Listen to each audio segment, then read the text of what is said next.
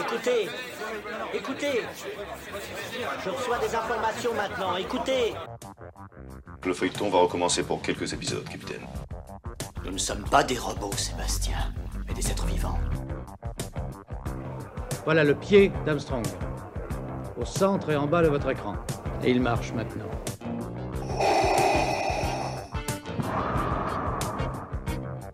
On peut dire aujourd'hui que la science-fiction est bel et bien partout.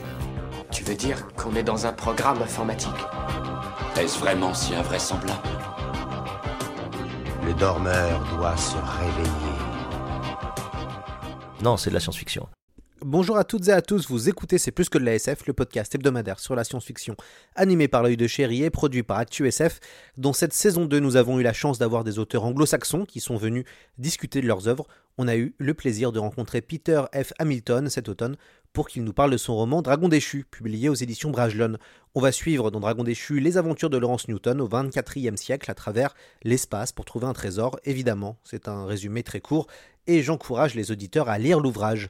Peter F. Hamilton est l'un des plus grands auteurs de space opéra britannique. Il a écrit L'aube de la nuit, la saga du Commonwealth, la trilogie du vide, Greg Mandel, Salvation. On espère que vous allez apprécier cette interview d'une vingtaine de minutes et on vous souhaite maintenant une bonne écoute.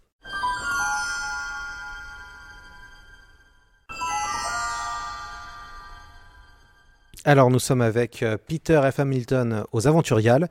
Si vous écoutez ce podcast, il a été enregistré euh, avant, donc on, retourne dans le temps, mais c'est tout à fait normal quand on écoute, c'est plus que de la SF. Euh, Peter Hamilton, bonjour euh, à vous et bienvenue sur le podcast. Thank you. C'est Thomas Bauduret qui va gentiment faire la traduction pendant nos échanges. Un grand merci à, à, à Thomas. première question, Peter, comment vous avez, comment est né ce roman Dragon déchu? It was c'est le livre que j'ai écrit après la trilogie L'aube de la nuit, euh, donc je voulais qu'il soit totalement différent. Um, so in Night's Dawn, space travel was very easy and very cheap. Dans la trilogie, le voyage, ex euh, le voyage extraterrestre est extrêmement facile et extrêmement bon marché. Je voulais qu'il soit l'inverse, euh, très dur et, et, très cher. It also has a smaller number of Il y a aussi beaucoup moins de personnages. Je voulais aussi en faire un roman indépendant et non pas à nouveau une trilogie. Um. Euh, aussi quelque chose d'important, c'était changer la vision économique. On était à une époque où on parlait beaucoup de Wall Street et de son extraordinaire avidité.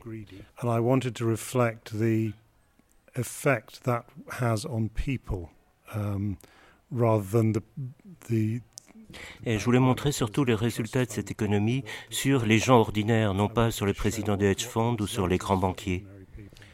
It also has a theme about il y a aussi l'idée de comment se débrouiller, comment faire ce qu'il faut, et c'est ce qui intervient au moment où les, ils trouvent le dragon.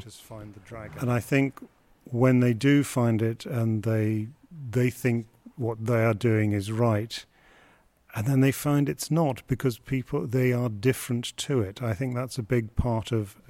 En fait, lorsqu'ils découvrent effectivement le dragon, ce qu'ils croient être bien ne l'est pas au final. C'est à nouveau un reflet sur la façon dont on perçoit les différentes cultures.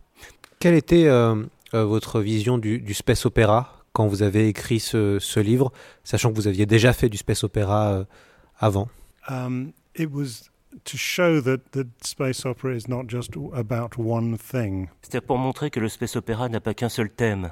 Space opera to me is a fabulous genre to write in. Pour moi, c'est un genre formidable à utiliser puisqu'on peut y mettre tout ce qu'on veut. Each each one has I like to do different themes in each one and there is C'est vrai que j'aime bien me renouveler et il n'y a pas de limite à ce que je peux faire quand j'écris du space opéra.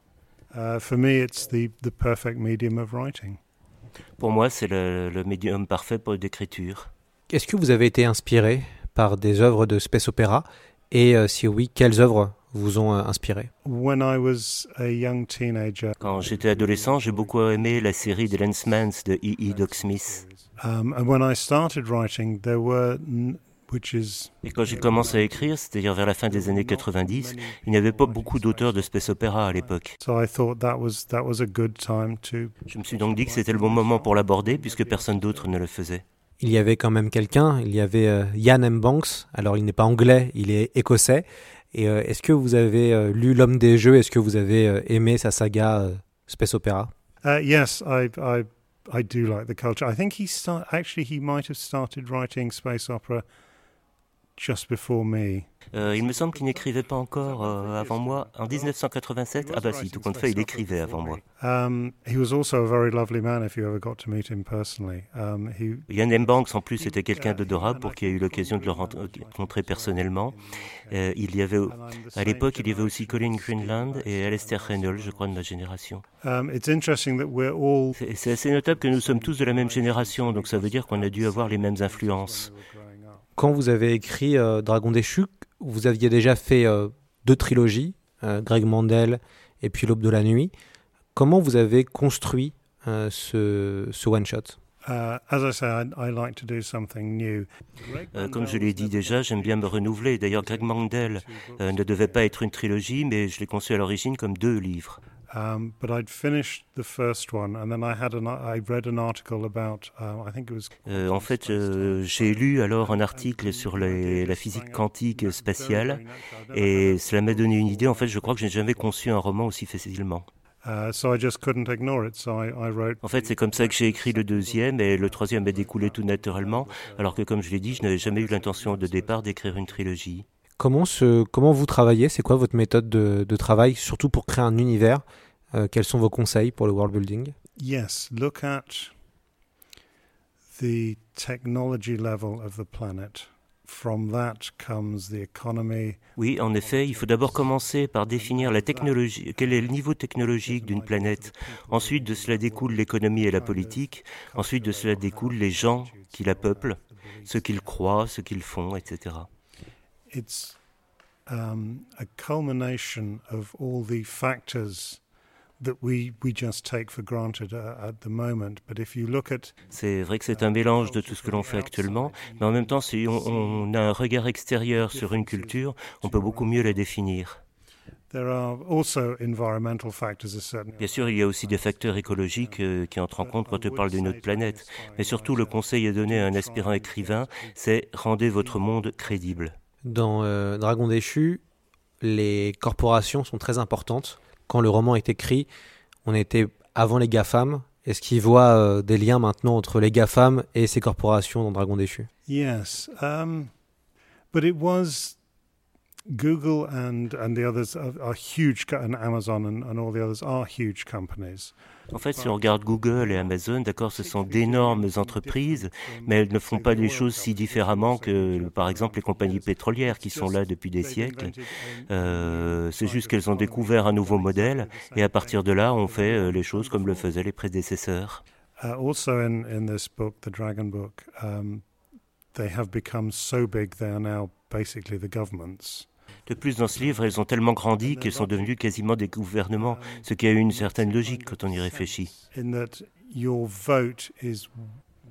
Puisque votre vote, votre droit de vote est déterminé par le nombre d'actions que vous avez dans ces compagnies.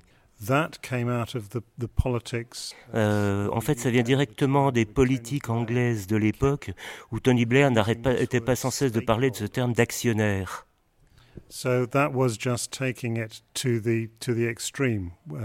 Donc c'était un peu logique puisque le travail de l'auteur de science-fiction c'est extrapoler comment les choses peuvent se développer euh, dans l'avenir. Ce qui est intéressant euh, dans votre livre, c'est que c'est un space opéra, mais on va chercher un dragon. Alors c'est pas mal comme euh, finalement entre guillemets comme le côté contraire d'aller chercher un dragon dans un récit de space opéra.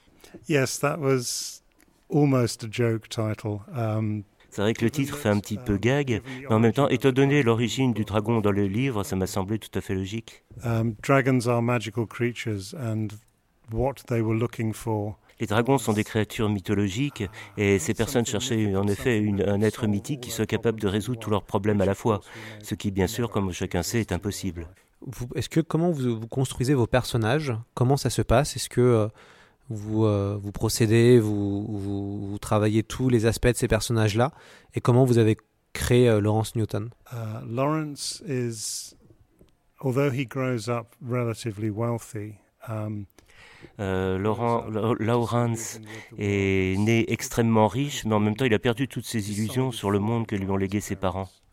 Donc, comme la plupart des gens dans cette situation, ils se rebellent contre cette prédestination. D'après moi, c'était le genre de personnage auquel euh, pas mal de monde peut s'identifier, donc c'est pour ça qu'il est devenu le personnage principal. And of course, the life he's thinks he's going to build for himself. Bien sûr, le genre de vie qu'il faudrait se bâtir euh, ne finit pas comme il le voudrait, ce qui est aussi quelque chose auquel pas mal de monde peut s'identifier. J'aime beaucoup votre scène d'exposition, votre premier chapitre, que je trouve très très efficace. Est-ce que c'est important une bonne scène d'exposition quand on commence un livre? There are two ways of starting a science fiction novel. Il y a deux façons de commencer un roman de science-fiction. Soit on plonge le personnage euh, vraiment au fond du fond, dans une situation qu'on ne comprend pas vraiment, euh, dans un monde étrange, et en espérant que le lecteur continuera sa lecture. Um, something that seems quite normal and is reassuring. Ou alors on peut partir de quelque chose qui semble normal, rassurant, et peu à peu euh, en, en dévier pour montrer, pour montrer par petites touches le monde que l'on a créé. I think I've done Je crois que j'ai fait les deux en fait, de nombreuses fois. Again, there is no right way to start, but, I En fait, il n'y a pas vraiment de, de bonne façon de commencer, mais personnellement, je préfère être euh, pris par la main et mené plutôt doucement dans une histoire. uh, Moi qui ai lu de la science-fiction toute ma vie, ça ne me gêne pas lorsque les personnages sont plongés dès le départ dans une situation particulièrement bizarre. but you have to be careful doing this because I would like to Mais il faut faire attention car j'aimerais aussi attirer des lecteurs qui n'ont pas forcément cette culture, qui essaient, qui essaient la science-fiction pour la première fois, et je n'ai pas envie de les décourager. So I think now I certainly Donc je crois que maintenant, j'essaie plutôt de faire des introductions en douceur. Est-ce que euh, comment ça se passe quand vous écrivez? Est-ce que euh, vous lisez d'autres types de livres? Vous avez le temps de lire d'autres types de livres? Ou est-ce que vous préférez juste écrire et ne pas être déconcentré par peut-être d'autres romans? Uh, I don't read much science fiction when I'm writing. I will read uh, a biography. Euh, quand j'écris, je ne lis pas tellement de science-fiction, je lis plutôt des essais. Par exemple, en ce moment, je suis en train de lire un essai d'un journaliste qui explique pourquoi le Labour Party anglais a perdu les élections. I haven't actually started writing another book yet, so I will try and get in. C'est vrai que maintenant que je n'ai pas encore commencé un nouveau livre, je vais pouvoir m'en remettre à en lire. Euh, D'ailleurs, j'ai le dernier Alistair Reynolds sur le feu. Mais par contre, ce dont je fais très attention, c'est aux influences Est-ce que vous pensez euh, faire de la politique? En France, on aime bien euh, dire cette phrase "tout est politique". Euh, dans vos romans, vous critiquez quand même des aspects de notre monde. Est-ce que vous avez l'impression de faire de la politique avec de la science-fiction? I think my work. Je pense que mon œuvre parle beaucoup de politique. Il arrive que des gens voient des choses dans, dans mes récits que je n'avais jamais voulu y mettre. Je pense que pour un auteur, il est important d'être capable de te- tenir la discussion, mais de- d'aborder les deux côtés d'un débat. Euh, laisser vos propres idées politiques façonner le livre, en mon sens, c'est une erreur. Having said that, I don't want to write a book where Cela dit, je n'ai pas vraiment envie d'écrire un livre où la- le genre politique que je n'aime pas serait du côté des gagnants. Le space, le space opéra est aussi un bon moyen de parler de colonialisme, puisque souvent on a des planètes qui sont colonia- colonialisées, entre guillemets, euh, par l'espèce humaine. Euh, et le colonialisme en Angleterre, euh, ça fait partie vraiment de l'histoire du, du pays. uh, very resonant. Um, there is a difference. Yes, you can use science fiction. Um, to On peut en effet utiliser la science-fiction pour critiquer le colo- colonialisme, et d'accord, d'ailleurs je pense que c'est ce que fait Dragon déchu, especially in terms of a, a richer, more advanced. surtout lorsqu'il s'agit de sociétés plus puissantes qui exploitent à fond quelqu'un qui est plus pauvre mais a des ressources qu'ils peuvent puiser. And indeed, the, the, the- the way the world is today, the way that we look back on colonialism, we have to be very careful. C'est vrai que dans le monde d'aujourd'hui, il faut y faire quand même très attention de la façon dont on le traite. Mais une question purement sémantique. Um, going out into the universe and colonizing new worlds. De l'autre côté, aller dans l'espace, trouver de nouvelles cultures, de, euh, c'est une façon en même temps d'imaginer les cultures qu'on y trouve. Mais c'est vrai que la plupart des mondes que l'on coloni- co- co- colonise, pardon, en tout cas dans mes romans, n'ont pas de population indigène. so we're not. Donc ce, ce ne sont pas des colons au sens euh, impérialiste du terme, plutôt des voyageurs qui s'installent. Je pense que dans le monde d'aujourd'hui, c'est très important de faire cette différence. Euh, on sait que ça bouge beaucoup dans, les, dans le paysage anglo-saxon euh, au niveau de l'écriture. La diversité est de plus en plus importante, il y a plus de femmes qui écrivent.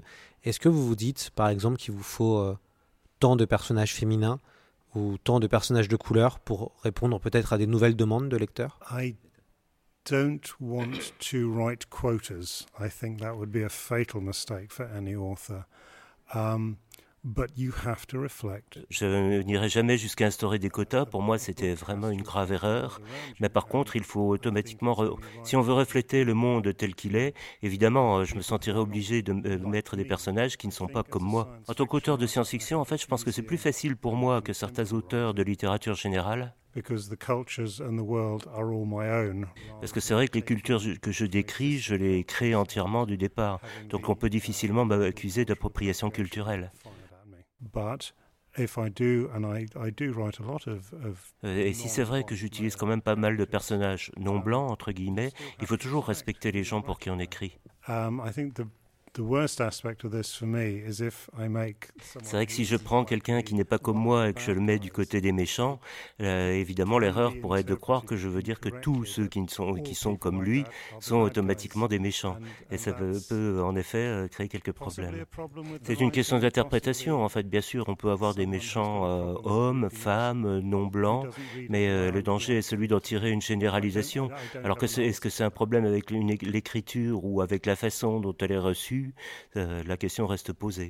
Euh, vous, vous, vous, suivez l'actualité, je suppose. Euh, on en a déjà discuté ensemble quand on était tous les deux. Est-ce que vous regardez ce qui est en train de se passer avec SpaceX ou avec les progrès, notamment au niveau de l'espace et cette envie d'aller sur Mars? When I'm writing a book, I will look up Uh, uh, Lorsque j'écris, c'est vrai que je tiens, me tiens un maximum au courant des divers progrès scientifiques, notamment si c'est quelque chose qui a un rapport direct avec le livre, même si évidemment il est impossible de se tenir au courant au jour le jour de tout ce qui est découvert. Um, with regards of, of SpaceX and Blue Origin and all the other um, pour ce qui est de SpaceX ou Blue Origin, en fait, je suis content que ça arrive, puisqu'on a pris 20 ans de retard et je suis quand même content que quelqu'un vienne donner un bon coup de pied à la fourmilière. C'est vrai que ces idées ont été développées par des gens qui ont mis leurs propres idées, euh, voire même qui l'ont financé eux-mêmes.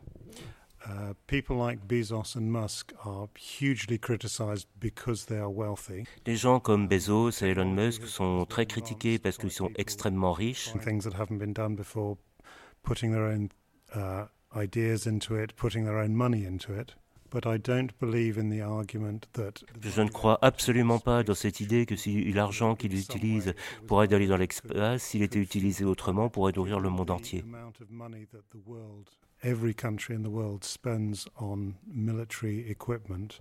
Comparé à tout ce que tous les pays dans le monde dépensent euh, en équipement militaire, ce qu'ils ont est ridicule.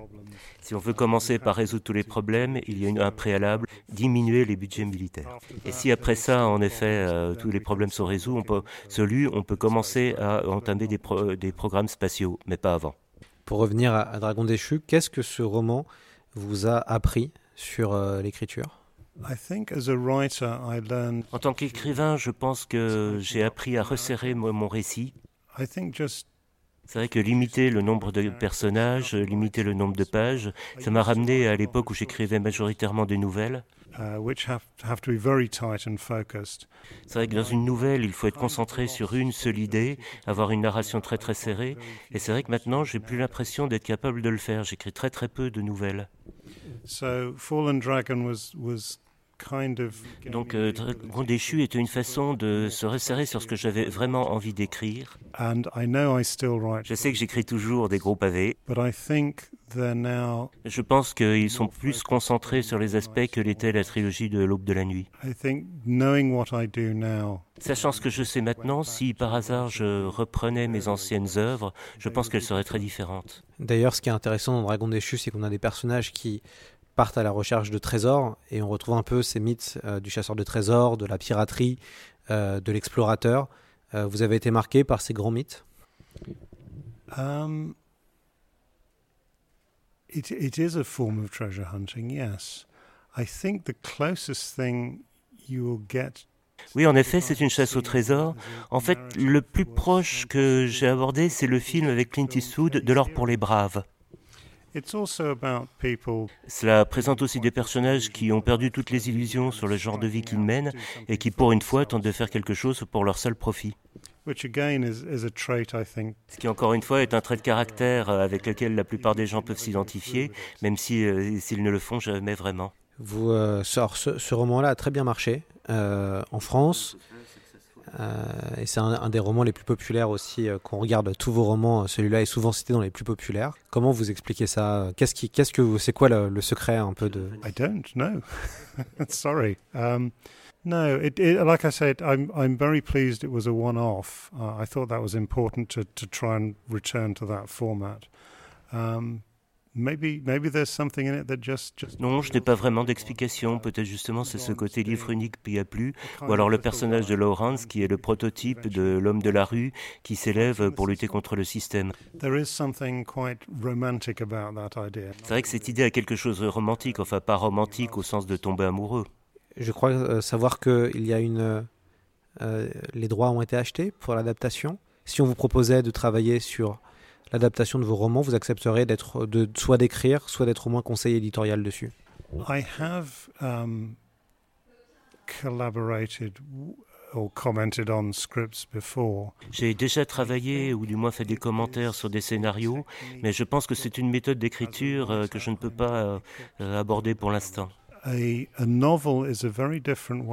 roman, c'est une façon de travailler totalement différente que de prévoir ce, doit, ce qui doit se passer visuellement sur un écran.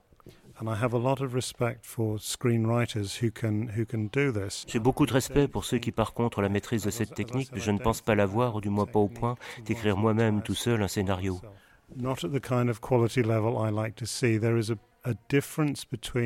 c'est vrai qu'il y a un équilibre à trouver entre euh, l'effet visuel et les dialogues, et je ne pense pas pouvoir atteindre cet équilibre. Vous avez travaillé sur Love, Love Death and Robots, c'est sur Netflix. Quelle euh, expérience vous avez euh, gagnée de, cette, de ce partenariat?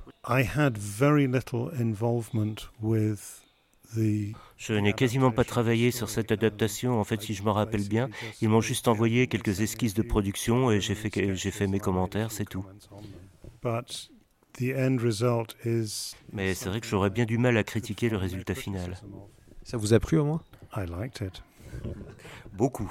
Quels sont vos prochains euh, projets maintenant? Vous avez écrit beaucoup de choses. Euh, L'étoile de Pandore évidemment, et puis vous, avez, vous venez de terminer une, trilogie, Salvation. Quels sont vos, les prochains projets que vous allez, que vous allez faire? Uh, Je viens de finir une nouvelle trilogie. Elle euh, se passe sur un vaisseau Arche. Ça s'appelle la trilogie du vaisseau Arche. Uh, Ça se passe sur un vaisseau générationnel qui voyage un peu moins, à un peu moins de la vitesse de la lumière entre des systèmes solaires. Uh, C'est un exercice différent pour moi puisque tout est écrit à la première personne. Et l'héroïne principale est une jeune fille adolescente. Which as a Ça me semblait particulièrement approprié comme personnage puisqu'elle découvre au fil du récit le monde qui l'entoure et donc du coup le lecteur le découvre en même temps qu'elle.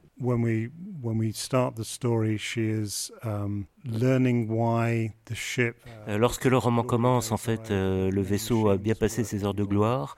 Il est beaucoup de machines sont tombées en panne et il pense après cinq siècles de voyage qu'ils s'approchent peut-être de leur destination, mais ils n'ont aucun moyen d'en être sûr. Euh, donc du coup, leur société est extrêmement rigide, c'est très proche de la société victorienne. Et donc évidemment, elle commence à se poser des questions sur tout ce qui l'entoure, et c'est là, c'est son propre voyage et ses propres découvertes. Et maintenant que j'ai terminé cette trilogie, j'ai hâte de me remettre à un vrai gros space opéra. Vous en avez pas assez de faire du space opéra après des, des années à le traiter? No, because everyone is different. This will be set in another new universe with a different set of ideas, um, a different set of problems for people. Euh, non, puisque le monde sera différent, donc les problèmes seront différents, les personnages seront différents. Non, je ne pense pas que je me fatiguerai jamais d'écrire du space opéra. Ce sera le mot de la fin. Merci beaucoup, Peter Hamilton, d'être venu euh, sur C'est plus que de la SF. Uh, few, few words in French? Uh, Merci beaucoup. Parfait. Merci beaucoup, Thomas, pour la traduction. C'est la fin de cette émission, vous pouvez retrouver presque l'intégralité des œuvres de Peter F. Hamilton aux éditions Brajlon. Merci aux aventuriales d'avoir organisé cette rencontre. Nous espérons que vous avez passé un bon moment et on se retrouve la semaine prochaine dans C'est plus que de la SF.